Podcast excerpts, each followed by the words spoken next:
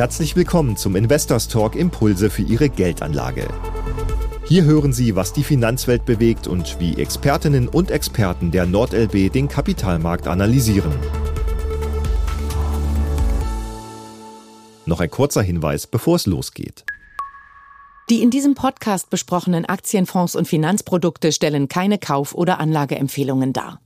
Die NordLB haftet nicht für etwaige Verluste, die dadurch entstehen, dass im Podcast genannte Gedanken und Ideen ohne individuelle Beratung und Empfehlung umgesetzt werden. Herzlich willkommen, liebe Zuhörerinnen und Zuhörer, zu einer neuen Folge unseres NordLB Podcast Investors Talk Impulse für Ihre Geldanlage. Ich bin Marcel Leist, Portfolio Manager aus dem Portfolio- und Generationenmanagement.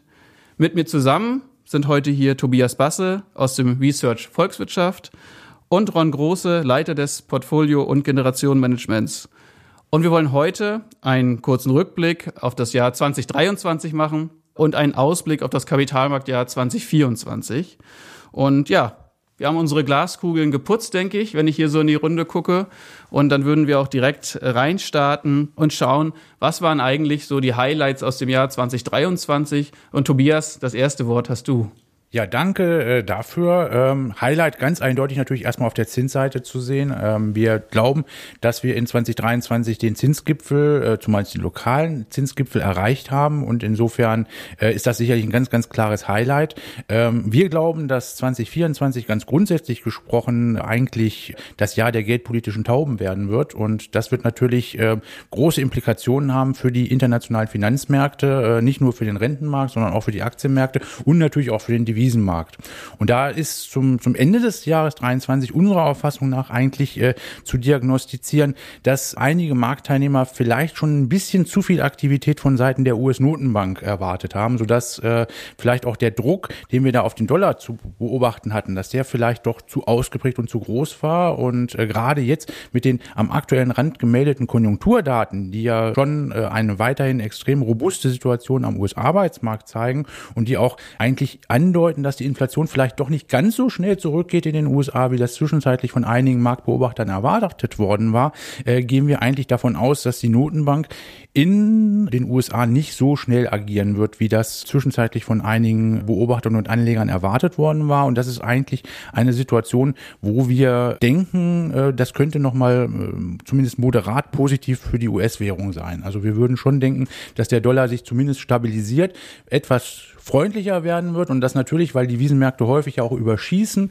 vielleicht sogar auch mal zwischenzeitlich Übertreibungen zu beobachten sein werden, die uns dann vielleicht sogar in Richtung 1,05 führen würden, was dann aber doch zu viel des Guten wäre. Also wir denken, dass so eine gerechtfertigte Range momentan so irgendwo zwischen 1,08, 1,09 liegen wird, US-Dollar pro Euro und das natürlich immer wieder möglich ist, dass es zu einem Überschießen des Wechselkurses kommt. Äh, aber wie gesagt, der Markt hatte zu viel von der Fed erwartet und das wird nun sukzessive ausgepreist unserer Auffassung nach. Und man darf natürlich auch die EZB in diesem Kontext nicht aus dem Auge verlieren. Aufgrund der äh, doch sehr unterschiedlichen Wirtschaftssituationen in den beiden Währungsräumen ist es definitiv so, dass momentan die EZB sogar unter mehr Handlungsdruck steht als die Fed. Und insofern äh, denken wir, wird das eigentlich ein ganz, ganz zentrales Thema des neuen Jahres sein, was ja jetzt äh, angefangen hat. Und äh, das kommt auch zunehmend an den Märkten an. Die Kurse spiegeln dieses Bild immer stärker wider und das halten wir für sehr sehr, sehr realistisch und das wird zumindest im ersten Halbjahr auch in der Tendenz weiterhin das Thema sein. Also die, die, die FED wird unserer Auffassung nach im März nicht agieren, weil einfach die Inflationsdaten und auch die sehr robusten Arbeitsmarktzahlen, die wir zuletzt gesehen haben,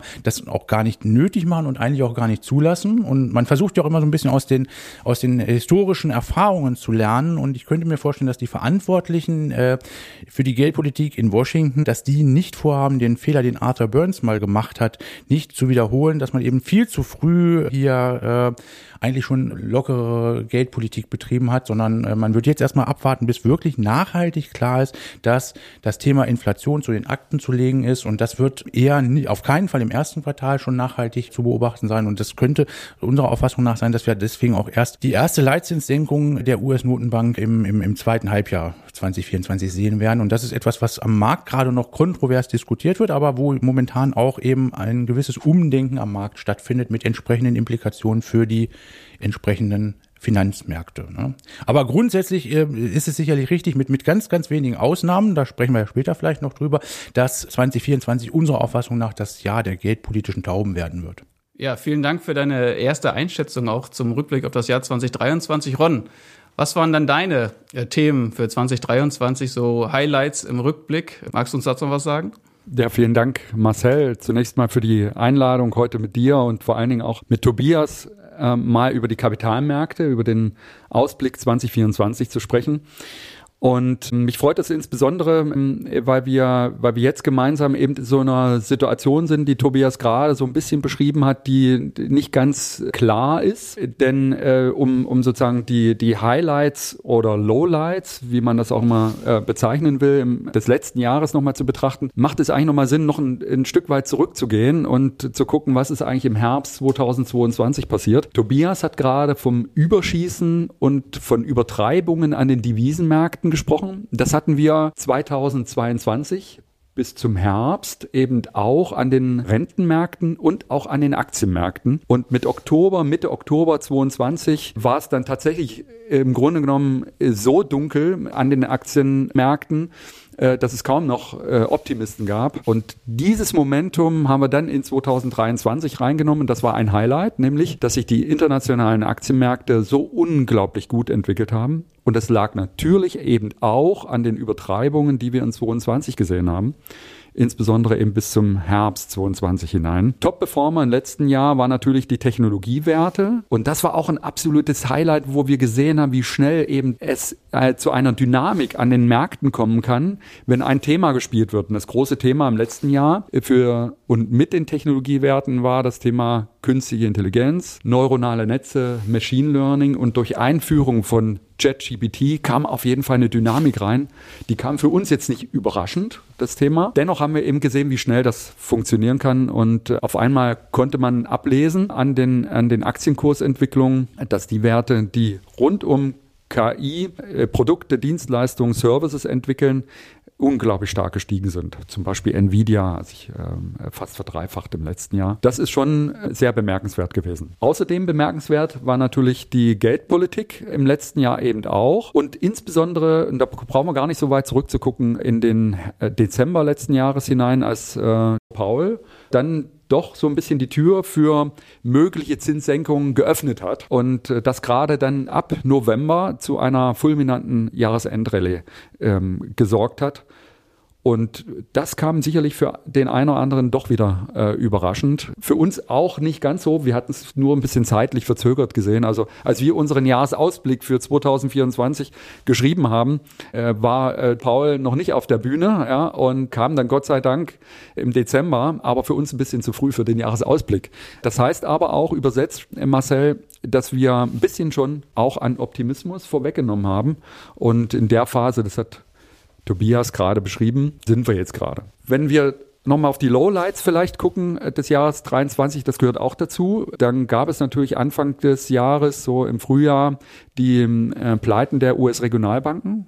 Das kam durchaus sehr überraschend. Was aber dann auch wieder überraschend war, Tobias, dass äh, die Kapitalmärkte doch relativ resilient reagiert haben. Dann kam noch die Quasi-Pleite der Credit Suisse dazu und die Not Übernahme, würde ich jetzt mal sagen, von der UBS. Und auch das ging nicht geräuschlos, aber äh, wir sind ja eigentlich Kummer gewohnt, ja. Äh, das ging doch nahezu geräuschlos äh, dann an den Kapitalmarktteilnehmern vorbei und das war dann tatsächlich auch wieder durchaus überraschend. Ja, vielen Dank für deine Einschätzung und äh, Ausführungen. Tatsächlich war es ja so, dass wir im Jahr 2023, das hat so, glaube ich, niemand erwartet, was die Performance angeht, wobei man da auch sehr große Unterschiede machen muss von den sehr großen Unternehmen, technologielastig, wie du eben auch schon gesagt hast, zu hin zu den doch eher kleineren Unternehmen, die dann vielleicht etwas zurückgeblieben sind im letzten Jahr. Vielleicht kommen wir da auch gleich nochmal drauf um Ausblick, was wir da vielleicht sehen. Jetzt erstmal zurück zu Tobias. Das Jahr 2024. Welche Themen großen Themen vielleicht auch siehst du am Horizont, ähm, die uns dieses Jahr auf jeden Fall begleiten werden am Kapitalmarkt? Ja, also die globale Geldpolitik wird ganz, ganz eindeutig im Fokus bleiben. Da bin ich, also da würde ich sogar fast drauf wetten, was ich sonst eigentlich gar nicht tue.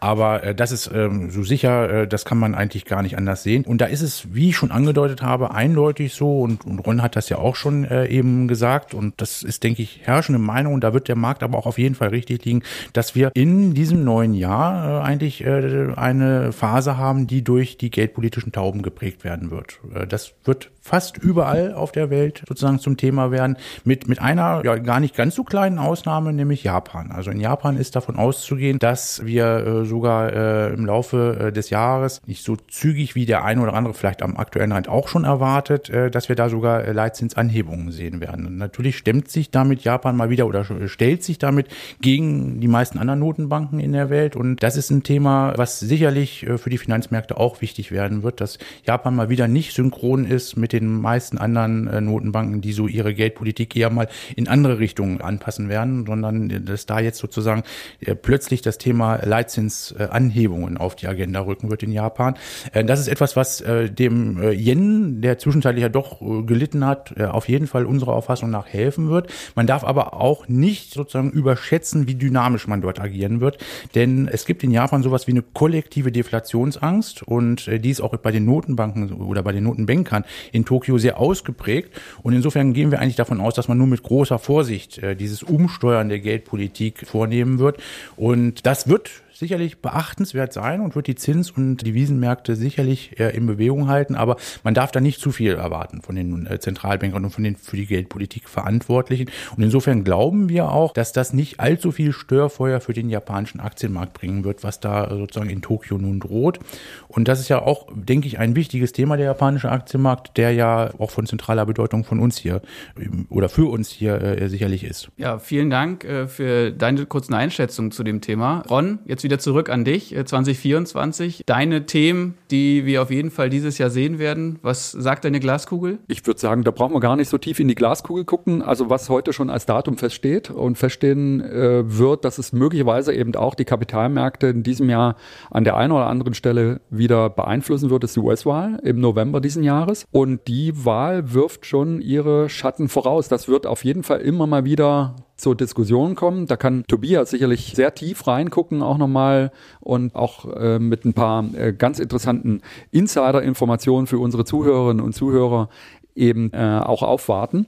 Ich würde ganz kurz, bevor ich deine Frage noch äh, beantworte, nochmal auf Tobias zurückkommen, nämlich auf die Frage, was sind eigentlich Tauben? Vielleicht kannst du äh, das mal unseren Zuhörerinnen und Zuhörern in Bezug auf die Geldpolitik erläutern. Gerne, Ron. Ja, was sind Tauben? Das ist eine gute Frage, wird viel zu selten gestellt. Äh, wenn man es sich einfach machen wollte, könnte man sagen, das Gegenteil von Falken. Nicht? Aber das ist natürlich keine gute Erklärung. Geldpolitische Tauben sind einfach Notenbanker, die in der Tendenz dazu neigen, eher mal eine äh, etwas lockerere Ausrichtung der äh, Geldpolitik in einer Zentralbank umsetzen zu wollen. Und Falken sind eben das genaue Gegenteil. Man kann sagen, äh, einem richtigen äh, geldpolitischen Falken ist das Leitzinsniveau äh, nie zu hoch und das äh, kann immer noch sozusagen weiter angehoben werden. Äh, also insofern äh, ist das, denke ich, das, was man als Definition hier äh, äh, sagen kann. Und äh, das ist halt äh, momentan eine Situation, wo wir schon auch erwarten, erwarten, dass in den USA es eine markante Abschwächung der ökonomischen Aktivität geben wird. Ob es dann am Ende für eine Rezession reicht,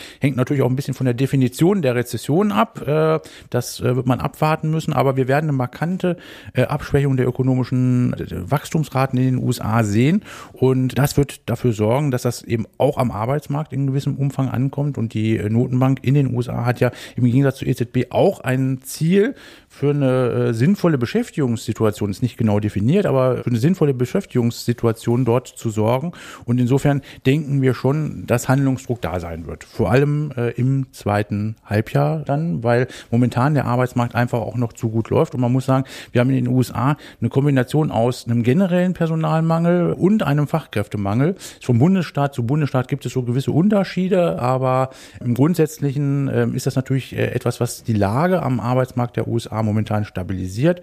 Und das wird auch noch äh, zumindest im, im ersten Halbjahr Halbjahr so bleiben und auch im zweiten Halbjahr ist nicht mit katastrophalen Situationen zu rechnen. Insofern ist der Handlungsdruck bei der US-Notenbank jetzt nicht so groß, dass wir äh, so sofort und auch in, in massiver Art werden handeln müssen. Und in dem Kontext darf man natürlich auch die Wahlen nicht aus dem Auge verlieren, die vielleicht auch nochmal äh, die eine oder andere Implikation für die Geldpolitik haben werden. Aber Politik ist immer schwierig für Geldpolitiker wie für Finanzmärkte und insofern äh, sollte man da vielleicht auch nicht zu stark spekulieren und zu stark drauf setzen, denn das ist eine Größe, die wir halt einfach nicht im Griff haben. Da müssen wir auf den Wähler warten. Und wir haben ja jetzt auch in Iowa sozusagen die ersten Ergebnisse der Vorwahlen gesehen. Äh, und das muss man sicherlich im Auge behalten. Das ist etwas, was meiner Auffassung nach besondere Bedeutung für den Aktienmarkt und auch für die Sektorrotation äh, bei US-Aktien haben wird. Aber das darf man natürlich nicht aus dem Auge verlieren. Da hat Ron völlig recht. Dann versuche ich nochmal auf deine Frage einzugehen, äh, Marcel, nämlich ähm, was könnten weitere Themen sein? Tobias hat es gerade eben auch gesagt, wir haben den Zinsgipfel gesehen. Wir gehen jetzt mal davon aus, dass wir, wenn man, wenn man so eine Analogie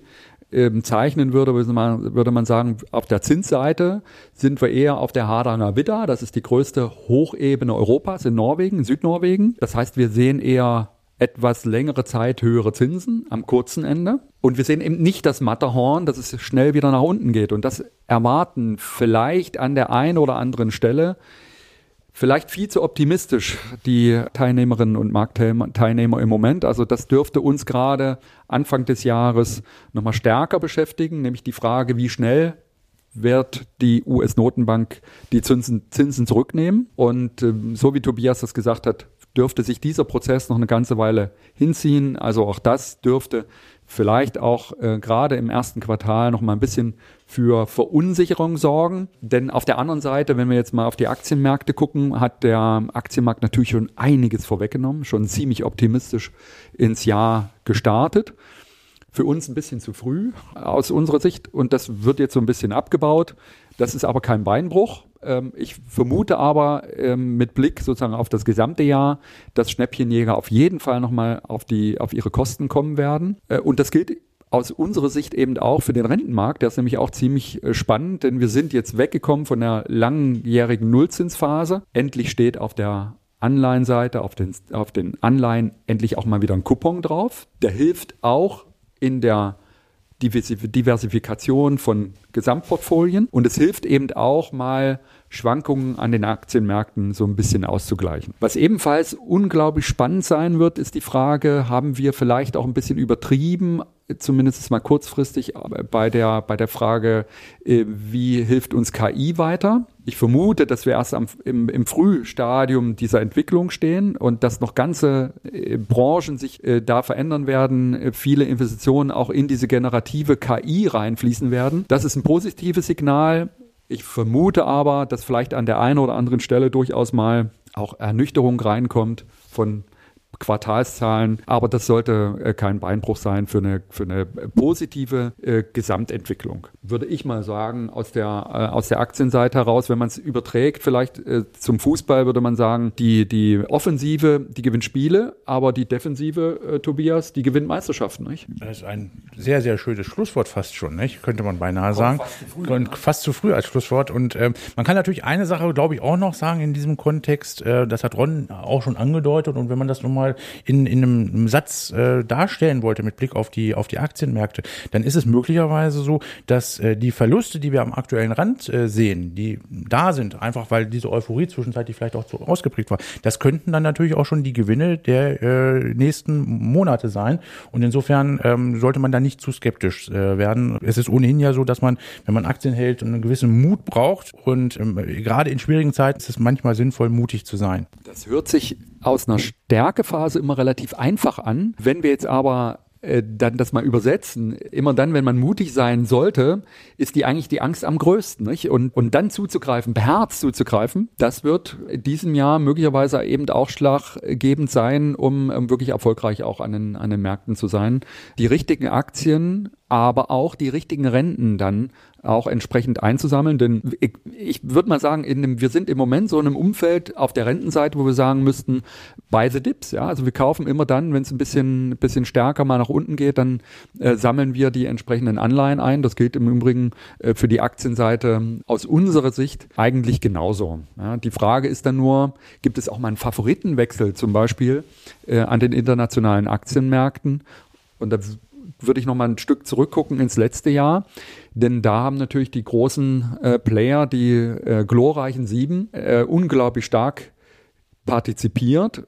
Und die kleineren, mittleren Unternehmen aus der zweiten äh, dritten Reihe, die hat man so ein bisschen außer Acht gelassen. Auch die Japaner, äh, die japanischen Aktien, die sind, kommen jetzt gerade auch wieder ein bisschen äh, stärker in den Fokus der Anlegerinnen und Anleger. Also insofern gibt's doch eine ganze Menge an, an Möglichkeiten, um auch sag mal, in, in diesem Jahr tatsächlich auch beherzt zuzugreifen und, und auch Geld zu verdienen. Ja, vielen Dank an euch zwei soweit bis hierhin mit Blick auf unsere Zeit. Wir wollen es auch nicht komplett überstrapazieren, aber ich glaube, wir haben die Themen ganz gut beleuchtet. Was war 2023 die großen Themen? Was werden dieses Jahr wichtige und äh, große Themen im Jahr 2024 sein? Wir hatten gerade darüber gesprochen, dass es wichtig ist, auf der Aktienseite engagiert zu sein, auf der Rentenseite engagiert zu sein und gerade wir auch als NordLB bieten natürlich eine ganze Menge Lösungen für unsere Kundinnen und Kunden an. Da scheuen sich nicht davor, auch uns entsprechend anzusprechen. Wir finden das richtige Portfolio für den richtigen Anlegertypen in jedem Fall und auch für die richtige Marktphase. Da äh, sprechen Sie uns gerne an.